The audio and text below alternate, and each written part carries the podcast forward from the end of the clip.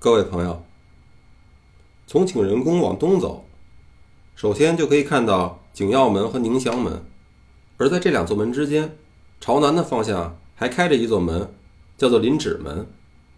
林指这个词儿一般被用来比喻子孙昌盛，《诗经》里有云：“林之止，真真公子。”也就是说，林指是象征仁厚的公子。那后面历朝历代很多文章也都有关于林指的文字。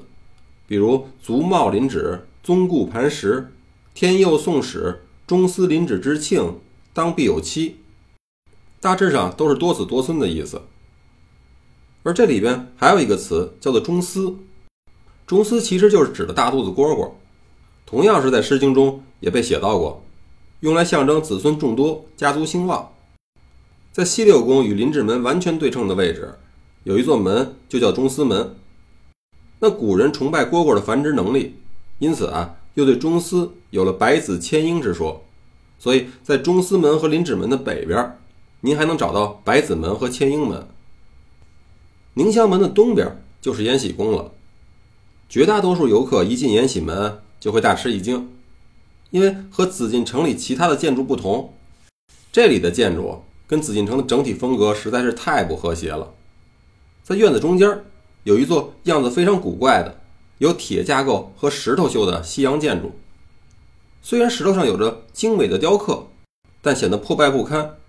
那这座西洋烂尾楼的俗称啊，却非常的好听，叫做水晶宫。延禧宫其实过去啊，跟其他的后宫没什么分别。永乐年间初建的时候叫长寿宫，是嫔妃居住的场所。只是这座宫殿的风水啊，似乎比景仁宫还要差。隔三差五的就发生火灾。清朝的道光年间，在这儿起了一场大火，把所有的建筑都烧光了，只剩下一座宫门。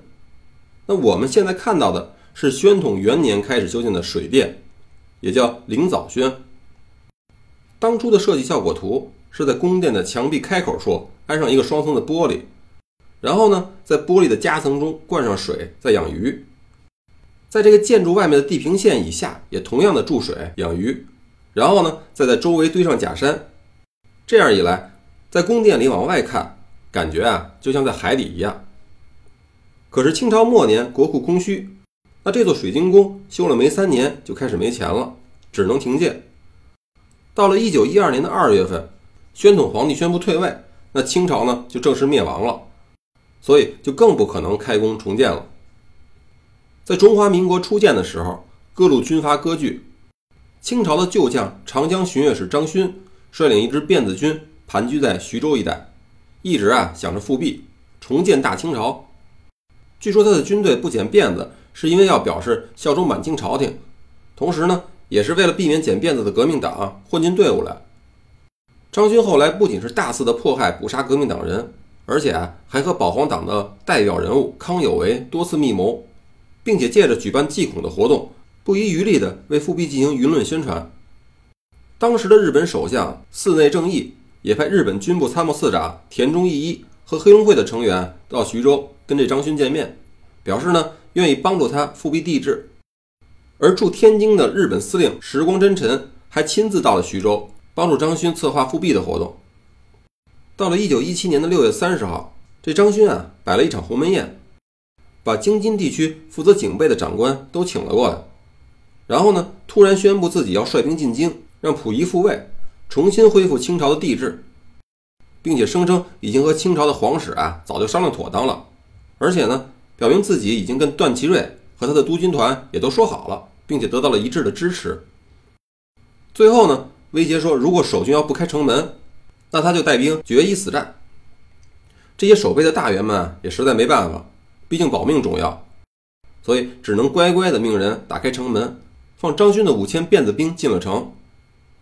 到了七月一号的凌晨三点左右，才刚刚十二岁的溥仪就被一帮大人领着来到养心殿来召见张勋，算是重新又当了回皇帝。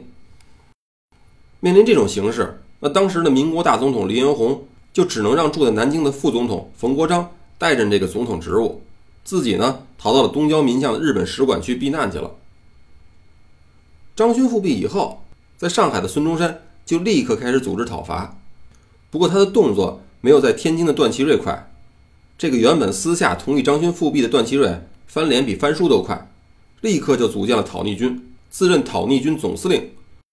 七月四号就在马场誓师出发，五号呢就正式开战了。俗话说“破鼓万人锤”，以冯国璋为代表的直系军阀也对张勋落井下石，而且啊还派了飞机。这延禧宫的北部就是那会儿被飞机投下来的炸弹给炸毁的。七月十二号的拂晓，段祺瑞的讨伐军呢就攻进了北京城，彻底的消灭了辫子兵。张勋没办法，也就逃到了荷兰使馆藏了起来。可是因为他手里捏着段祺瑞和督军团同意他复辟的把柄，所以尽管段祺瑞装模作样的对张勋发布了通缉令，但也只是干打雷不下雨，没有实际行动。而这个十二岁的溥仪又只当了十二天的皇帝，就不得不再次宣布退位了。这个就是历史上著名的张勋复辟事件。在水晶宫的四周的一圈建筑也和紫禁城的风格不太搭，都是一些跟现代建筑很相近的砖石结构的小楼。这些也的确都是在故宫博物院成立以后，一九三一年那会儿修建的新型的文物库房。如今故宫博物院还把古书画的研究中心和陶瓷研究中心都设在这儿了。